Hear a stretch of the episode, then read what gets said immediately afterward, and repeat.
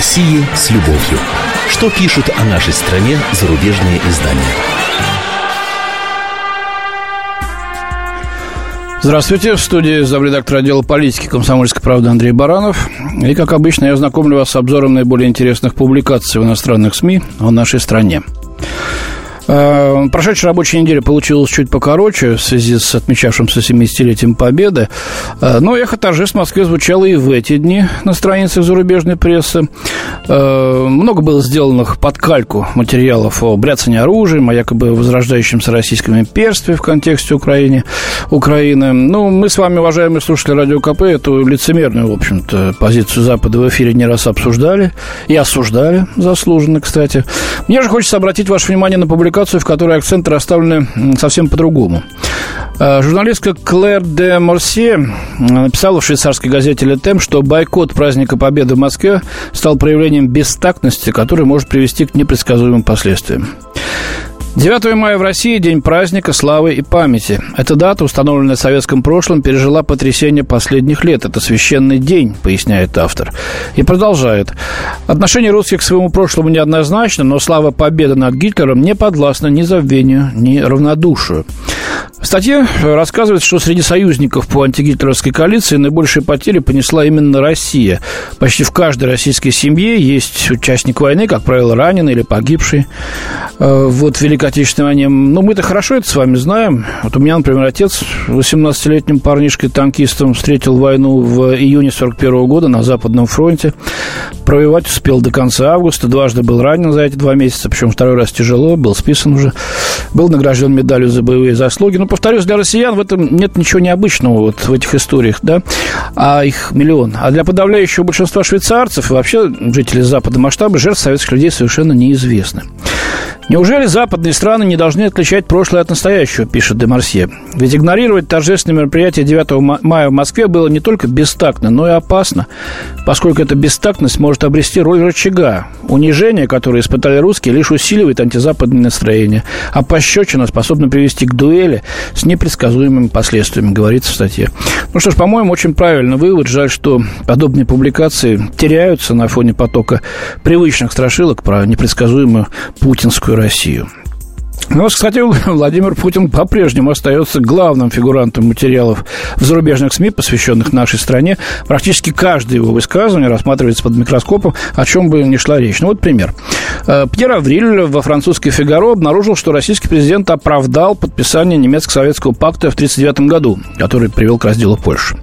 Вот он пишет. В ходе визита Ангелы Меркель Путин оправдал подписание договора о ненападении между двумя странами в августе 1939 года. Он напомнил, что СССР предпринял массу усилий, направленных на создание условий для коллективного противостояния нацизму, но эти попытки не увенчались успехом. Когда СССР понял, что его оставляют один на один с гитлеровской Германией, он предпринял шаги, чтобы не допустить прямого столкновения. Был подписан этот пакт. Это вот цитирует Путина французский журналист. И продолжая, что, мол, российский лидер поостерегся говорить о секретном протоколе, о существовании которого русские узнали лишь после крушения СССР. Ну, правда, узнали в конце еще Горбачевской перестройки, до крушения, но это не важно. А, канцлер ФРГ, между тем, назвала этот пакт противоправным.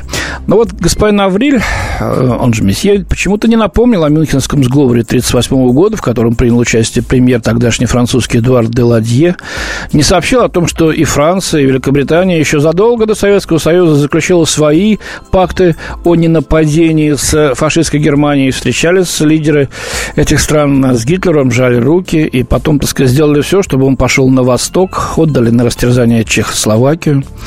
Вот. Э, а то, что э, была поделена Польша, ну, собственно, как поделена? Украине и Беларуси были возвращены те земли, которые были оттяпаны Польшей в, э, в 20-е годы во время гражданской войны у нас иностранные интервенции. Кстати говоря, Польша не требует сейчас возвращения этих земель ни от Киева, ни от Минска.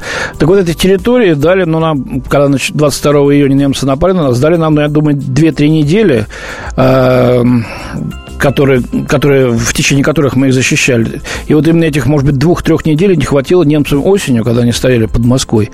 Так что тут еще бабушка надвое сказала, чем исторически был этот пакт для нас благом или, так сказать, какой-то позорной страницей.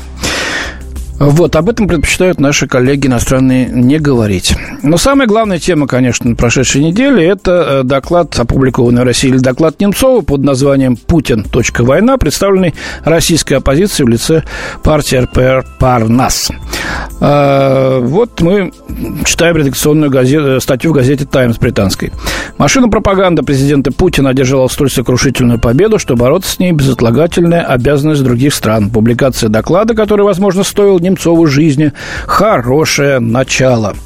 А, от сообщения западных источников доклад Немцова отличается тем, что написан на русском языке, поэтому он потенциально может привлечь внимание россиян, которые все больше игнорируют западную прессу. Правда, небольшой тираж доклада вряд ли нанесет урон рейтингу Путина в России, но вне России его смысл следует четко уяснить. Пока войска Путина запугивают свободную Украину, нельзя отменять санкции, заключает газета. Вот смотрите, как все тут э, и войска Путина, Украины, и санкции. Конкретики ноль. Я смотрю, может быть, в других каких-то публикациях. Вот беру Эммануэля Гринспена в стампа итальянский. Он делает упор на то, что доклад раскрывает факты нахождения российских солдат в Донбассе. Мол, погибло 220 российских э, солдат в ходе вот, э, боев под Иловайском в августе прошлого года и в Дебальцево в феврале нынешнего. Кремль всегда твердо отрицал российское военное участие в боевых действиях в Донбассе, хотя признает, что на стороне сепаратистов в качестве добровольцев сражаются многочисленные российские граждане, утверждает в статье. А дальше идет самое интересное. Итальянский журналист пишет, что доклад «Путин-война» основывается на сведениях из открытых источников и на материалах бесед Бориса Немцова и его соратников с анонимными родственниками солдат, погибших в Донбассе. Это сообщил прессе Илья Яшин, небезызвестный наш оппозиционер. Независимая проверка, это уже пишет итальянец, независимая проверка изложенных данных сопряжена с трудностями, поскольку источники были анонимными. Юрист, защищающий семьи убитых солдат, поясняет, что Немцов был убит у стен Кремля, и с моими клиентами может произойти все, что угодно. И никто этого не заметил. Поэтому, мол, не называем мы никаких имен, никаких конкретных эм, географических точек, э, ни э, описаний конкретных боевых действий. Верьте, мол, нам на слово. Но с таким же успехом можно было написать все, что угодно.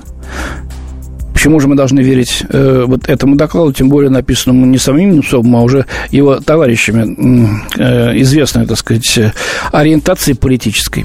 Э, смотрю дальше, вот Жак Шустер, немецкая Дивельт уже. Путин лжет так же хорошо, как стреляет и ездит верхом.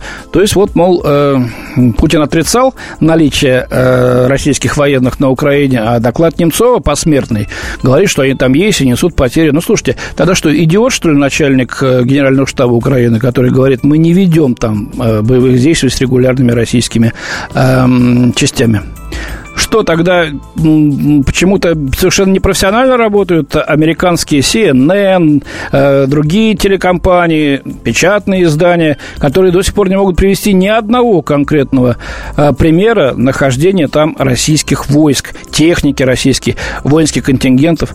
Ну, ребят, давайте тогда, значит, номера частей воинских, дислокация, имена командиров, даты и место перехода границы, э, какая техника там присутствует, в каком количестве. Это же все все видно со спутников или с э, дронов тех же самых. От агентурной разведки, ведь полно там инфильтровано с обеих сторон агентуры. Нету ничегошеньки. И доклад Немцова и Бориса Ефимовича Покойного, в общем, в этом случае лишь сотрясением воздуха является, на мой взгляд, ну, подхваченным, конечно, э, нашими вот коллегами зарубежными. Э, но сами признают, что вряд ли он будет иметь какой-то эффект на внутреннюю политику России и на рейтинг Путина. Вот в конце еще о Путине. О чем говорит Путин во время неофициальных обедов. Э, некая группировка хакеров э, выложила в сеть взломанную переписку главного повара Путина, повара Кремля Евгения Пригожина. Э, вот это пишет немецкий журнал «Фокус». Ну, Евгений Пригожин давно занимается тем, что, в общем-то, рассказывает о том, э, что подавалось во время различных мероприятий, обедов, приемов, э, чем, какими репликами и шутками обменивались гости. Э, где-то еще с 2010-2011 годов все это было. Собственно, и то, что приводит журнал Fox, относится к тем самым годам, когда Путин еще беседовал с Сильвио Берлускони, тогдашним премьером Италии. Ну, вот эти отчеты показывают, что Путин предпочитает говорить о личных вещах во время эксклюзивных обедов. Вот, к примеру, он говорил о покушении покушениях напоминал о том, что Фидель Кастро смог избежать физического устранения только по той причине, что постоянно и лично заботился о собственной безопасности. Ну и шутил даже о том, что акулы не отважатся съесть его, поскольку он им покажет удостоверение сотрудника КГБ, и те сразу уплывут обратно, а, якобы пишет Пригожин. Вот. Э, ну и вот э, также Путин говорил, что когда стал руководителем ФСБ и затребовал свое дело, там было написано, что э, у него имеется пониженная чувствительность к опасности. Это написали психологи. Об этом он тоже рассказывал э, Сильвию Берлускони. Э, вот. Э, важное решение Путин, как говорится, далее предпочитает принимать в одиночку. Говорит, что не, читая газет перед сном, старается вообще их не читать, чтобы его личные мнения и решения никак не зависели от мнений журналистов и редакторов. Ну, а подлинности документов ничего не известно, добавляет «Фокус». Ну и вряд ли стоит ждать официальной реакции президента. У меня на сегодня все. До свидания. В студии был замредактор отдела политики комсомольской правды Андрей Баран. Историю пишут победители. Они же ее и фальсифицируют. Я Николай Сванидзе. Я расскажу вам, как все происходило на самом деле. Я выбрал самые яркие и важные исторические события года, а также вроде бы незаметные, но значимые факты, которые оказали влияние на ход истории. Один год из жизни России глазами ее жителей. Документальный сериал «Исторические хроники» с Николаем Сванидзе. Слушайте на радио «Комсомольская правда».